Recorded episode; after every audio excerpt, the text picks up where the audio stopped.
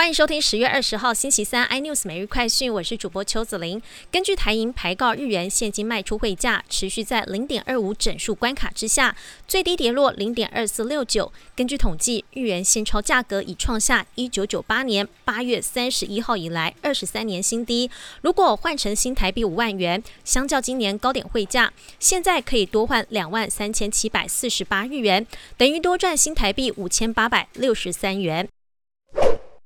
中国多个省份的限电政策持续，虽然部分地区传出略微松绑，但整体还是对企业造成影响。有从事制造业的台商认为，限电政策将可能会一路持续到明年三月，至少会使生产成本增加百分之二十。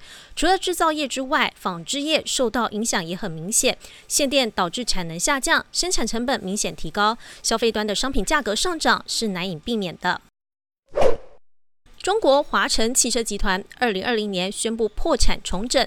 华晨集团为德国豪车汽车制造商宝马集团 B N W 的中国合资伙伴。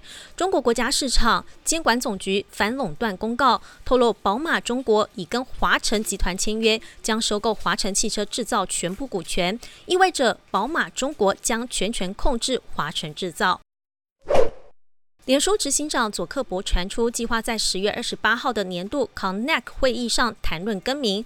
外媒指出，这次品牌重塑将使脸书 App 向 Instagram、WhatsApp 成为母公司旗下众多产品之一。脸书也持续推展他们的虚拟宇宙事业，计划在欧盟地区招募一万名员工。更多新闻内容，请锁定有线电视四十八八十八 MOD 五零四三立财经台 iNews，或上 YouTube 搜寻三立 iNews。感谢台湾最大。Podcast 公司声浪技术支持，您也可以在 Google、Apple、Spotify、KKBox 收听最新 iNews 每日快讯。